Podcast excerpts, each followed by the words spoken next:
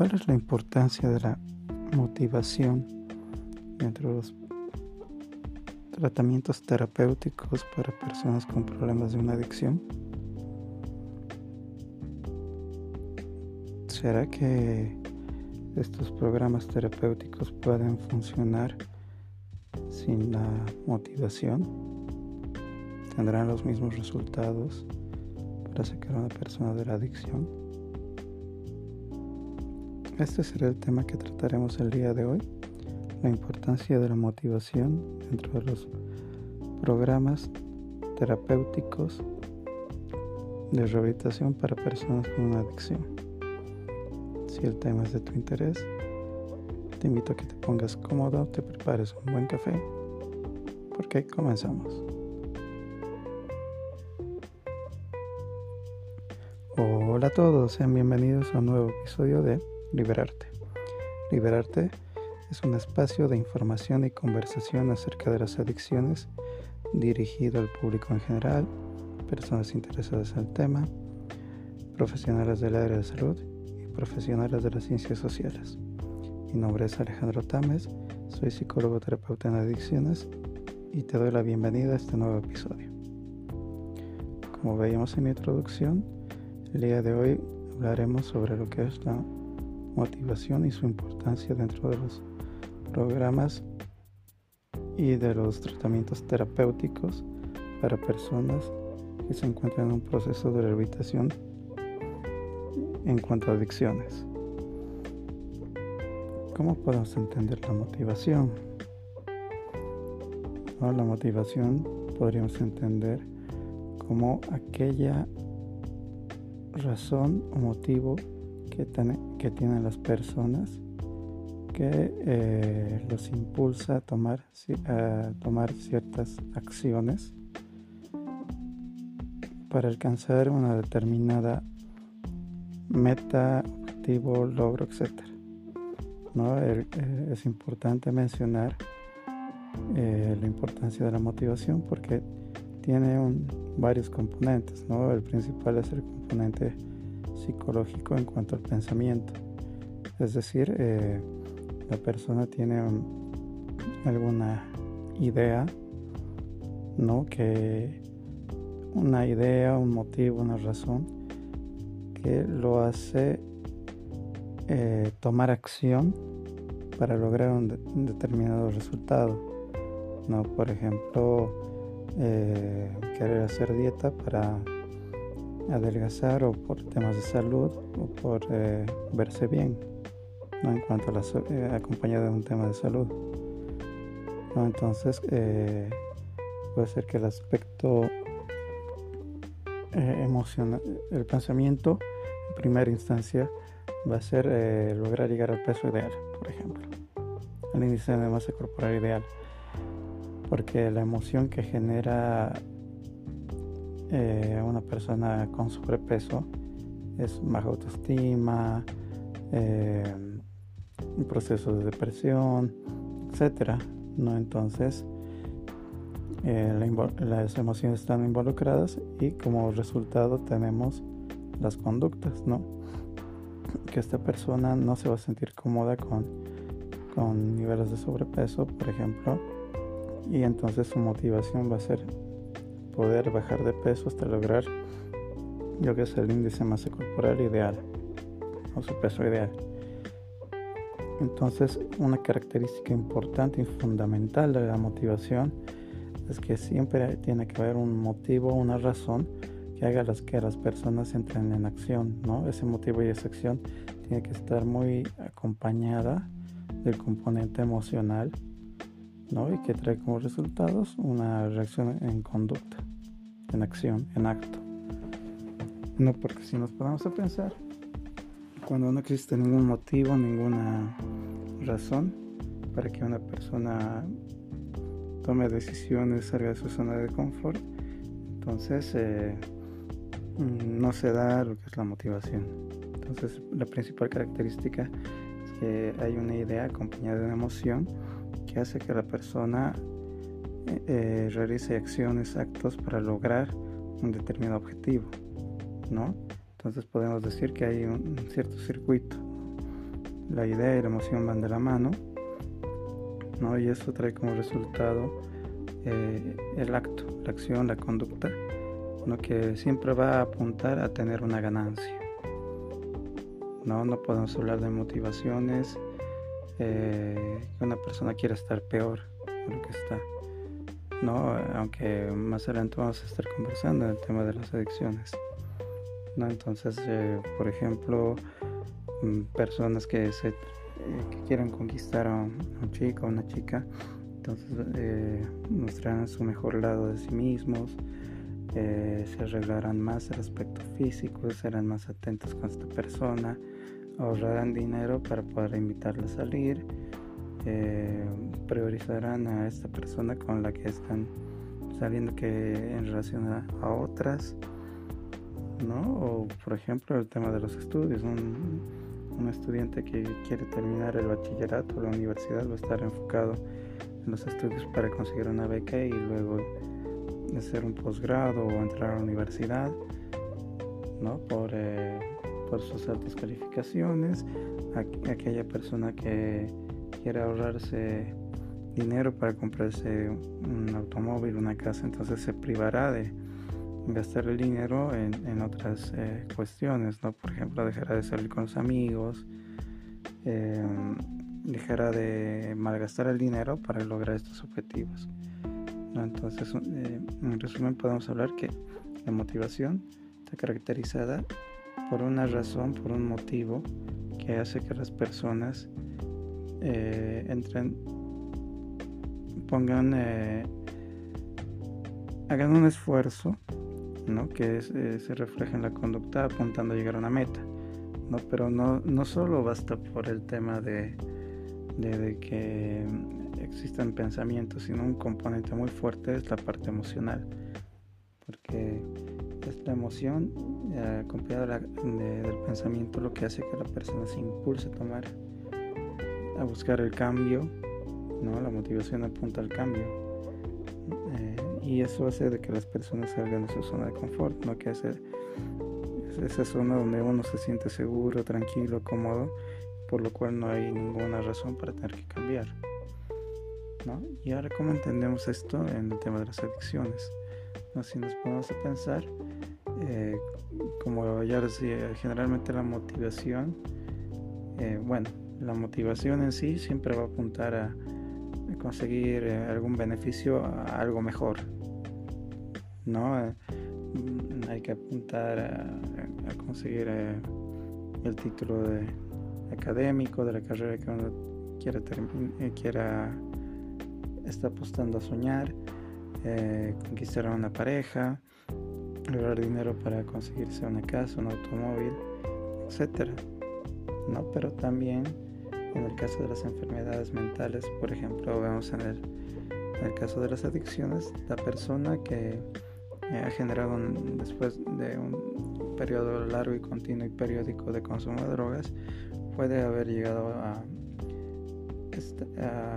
a, generar un cuadro de adicción y de dependencia a las drogas. Entonces, eh, ¿qué pasa con esta persona? Esta persona eh, se queda encasillada en, que lo único que quiere es consumir. Entonces la persona no ve otras más allá de eso. Todas las conductas, todos los pensamientos apuntan a, consumir y eso va a hacer de que busquen conseguir dinero, etcétera, ¿no? Entonces, para si nos ponemos a pensar, para una persona que tiene, llega a llegar a una adicción, el consumo no es un problema no el resto del mundo, de la pareja, de la familia, los amigos que lo ven, cómo se va destruyendo la vida con el, a partir del consumo. Mm, ellos ven que es un problema, pero la persona adicta eh, no vendría a ser un problema. Entonces, si se dan cuenta, eh, lo que hay que buscar a partir de eso es eh, estrategias que apunten a que la persona deje el consumo por algo mejor, algo que apunte al cambio. ¿No? ¿Qué puede hacer que una persona realmente quiera dejar de consumir para conseguir algo mejor que, el consumo? No sé, reconstruir su... Eh, no perder a su familia, eh, retomar su relación de pareja, mm, retomar los estudios, el trabajo, etcétera. ¿No? Existen un sinfín de posibilidades, de opciones, lo que hay que ver es, en cada caso, cuál es eh, lo que más convenga a la persona. Bueno, ahora brevemente voy a comentar algunos modelos terapéuticos donde vamos a ver el, empleo de la motivación. ¿no? El primero es el modelo transteórico de Prochaska y Clemente donde se apunta a buscar la motivación al cambio. Nuestros autores eh, veían que toda persona que apunta a algún cambio tiene que pasar por ciertas etapas. La primera etapa es la precontemplación, donde la persona se siente cómoda eh, en, en la situación en la que se encuentra, donde no ve ningún problema, ninguna dificultad y por ende no habría por qué dejar ese lugar. ¿No? En el caso del consumo de drogas, personas adictas que no llegan a, considerar que el consumo que ellos tienen es un problema. En un segundo momento tenemos la contemplación. La contemplación ya la persona que tiene problemas de consumo empieza a dubitar. ¿Será que hay algo mejor que el consumo o no? No, y hay cierto margen de duda de la persona. Tercer momento tenemos la preparación, donde la persona empieza a hacer pequeños cambios dentro de su vida cotidiana para dejar el consumo de drogas. Posteriormente tenemos eh, eh, la acción, donde la persona ya empieza a hacer eh, algunos cambios, algunos cambios a mediano plazo dentro de su vida cotidiana. Y posterior tenemos el mantenimiento, ¿no? que es tratar de mantener eh, hábitos libres del consumo de drogas. Sin embargo, eh, es importante mencionar que también este modelo, bueno, todos los modelos terapéuticos tendrían que llevar a considerar la recaída, ¿no? Eh, un programa serio de, consumo de drogas, de rehabilitación del consumo de drogas, siempre tiene que tomar en cuenta la, posibilidad de recaída. ¿no? En este caso, se puede ver en cualquier transcurso de una etapa a otra las recaídas y es ahí donde eh, los terapeutas tendrían que analizar qué fue aquello que hizo que la persona se llegue a debilitar y llegue a consumir poder trabajarlo para que esto no vuelva a suceder. Otro modelo que vamos a eh, que es importante mencionar es el modelo cognitivo conductual, ¿no? donde eh, tendríamos que ver cuáles son los pensamientos emociones y conductas que tiene una persona con una adicción para que ésta decida consumir. No, por ejemplo, personas que, que creen que, que no pueden hablar con una chica para invitarla a bailar, para conversar, porque son demasiado inseguros, son demasiado tímidos y encuentran que el alcohol les da cierta seguridad para, y dejan la timidez de lado. ¿No? o los estudiantes que se meten pastillas o marihuana para poder concentrarse en los estudios, o aquel atleta de alto rendimiento que tiene que consumir anfetaminas o cocaína para mejorar su rendimiento deportivo.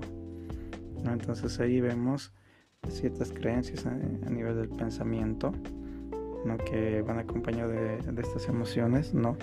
porque este joven que no puede hablar con una mujer porque es demasiado tímido inseguro, y si lo hace con algunos tragos encima, entonces, ¿qué te está diciendo? Que el alcohol le está permitiendo hacer algo que él no puede estar estando sobrio.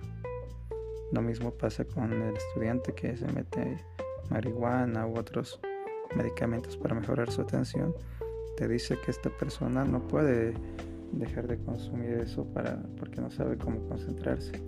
Y lo propio pasa con el atleta, ¿no?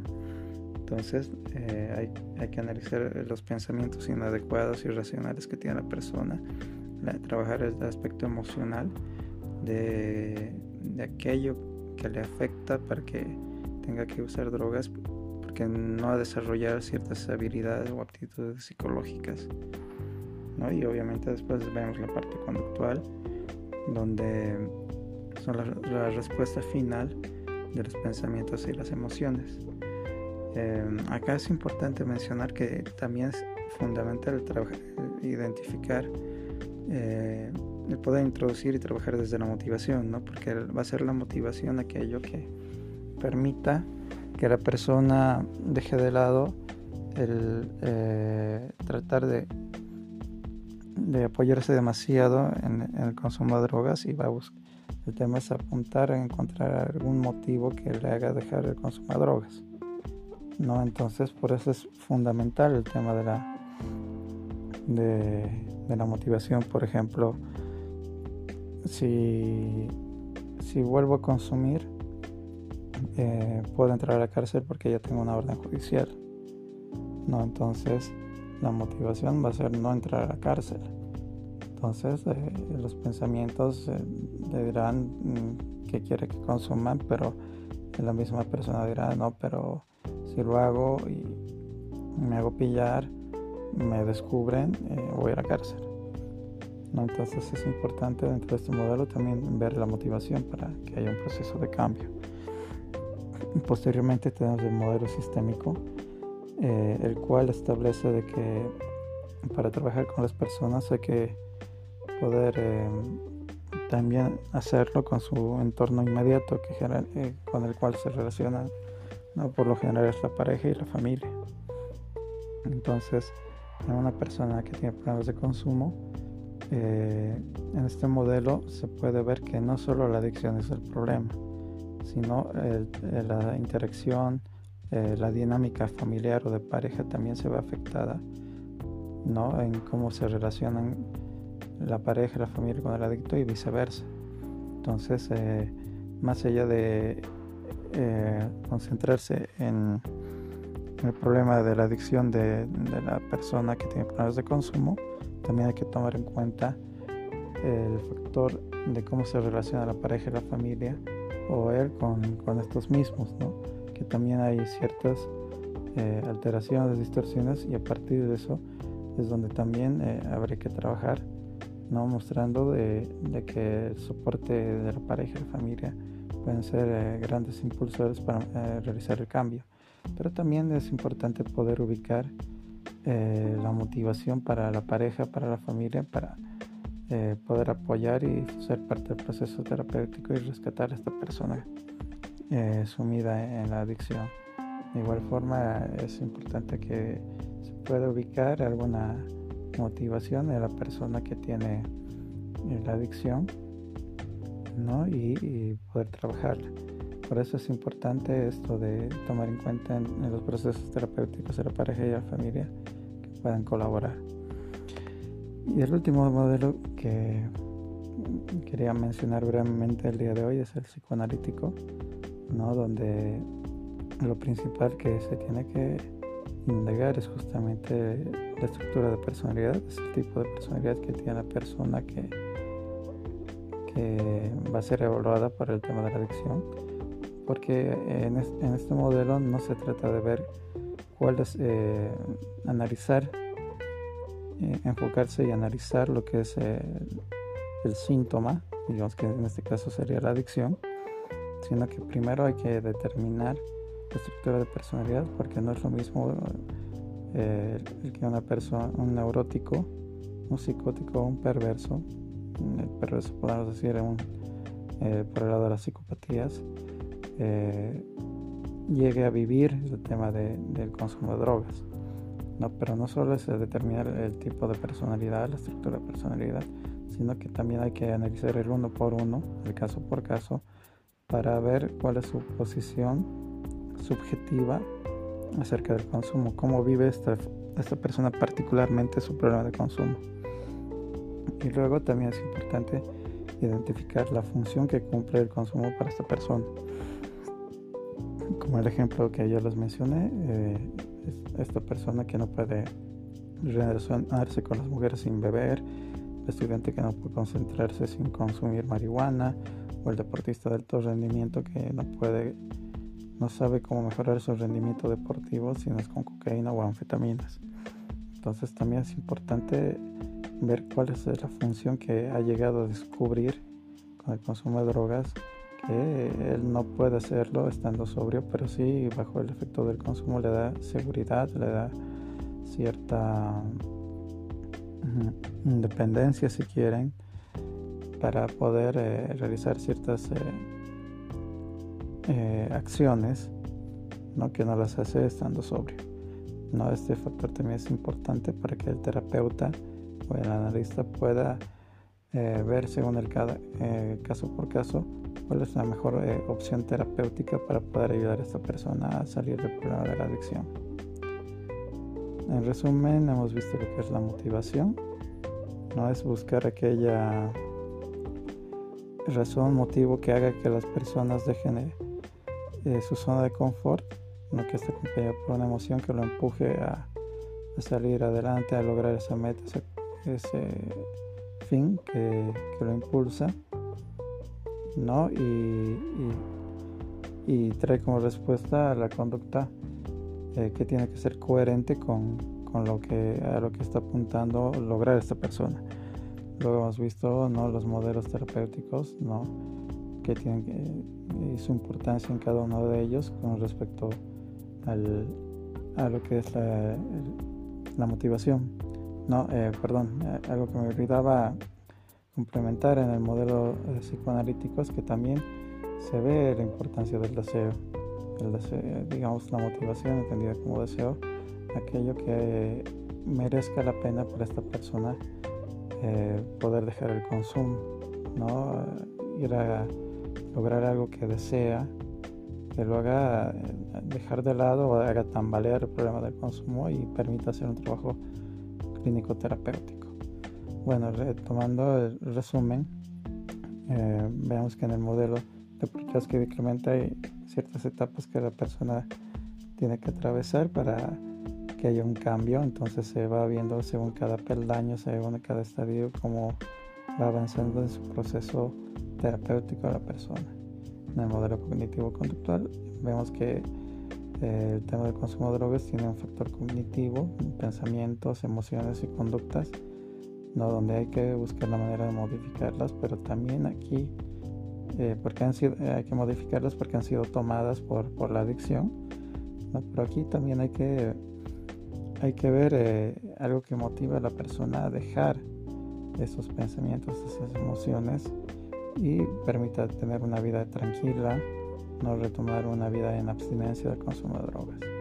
El modelo sistémico trabaja con el tema de la pareja y la familia, que son actores importantes para el proceso de recuperación, donde hay que ubicar que más allá del problema de consumo de drogas, también eh, se ve afectada las relaciones entre la pareja y la familia. Y eso es importante poder retomarlo, buscar motivaciones eh, o generar descubrir o construir una motivación para que la persona que tiene problemas de consumo opte por eh, arriesgarse y dejar el consumo por algo mejor. Lo mismo pasa con, con, la pareja y la familia que también hay que trabajar porque muchas veces los familiares eh, después de varios intentos eh, ya no quieren formar parte de un proceso terapéutico, no quieren saber nada porque la relación con este familiar adicto ha traído grandes problemas. Y hay que buscar algo que, algo que motive a la pareja y a la familia para seguir apoyando. Y el modelo psicoanalítico no vemos que es importante analizar el tipo de personalidad, la estructura de personalidad, eh, ver cada caso por caso cómo vive la persona su, adicción. Y eh, hay que ver eh, qué funciona encontrado en el tema de, de las drogas que le permite hacer algo que él no podía hacerlo estando sobrio y que también es importante el tema del deseo en el proceso de recuperación. Bueno, sin nada más que decir, me despido. Sin antes recordarles que si les gustó la información que voy compartiendo, quedan invitados a seguirme en mi página de psicólogo Alejandro Tames, Vivir sin adicciones es posible, donde van a encontrar información sobre adicciones, trastornos de conducta alimentaria, relaciones tóxicas y violentas, independencia emocional, ansiedad, muchos temas más relacionados a la psicología. Eh, eh, de igual forma, si es que necesitaran apoyo terapéutico, pueden contactarme por ahí. Sin nada más que decir, me despido con un saludo a la distancia. Hasta la próxima.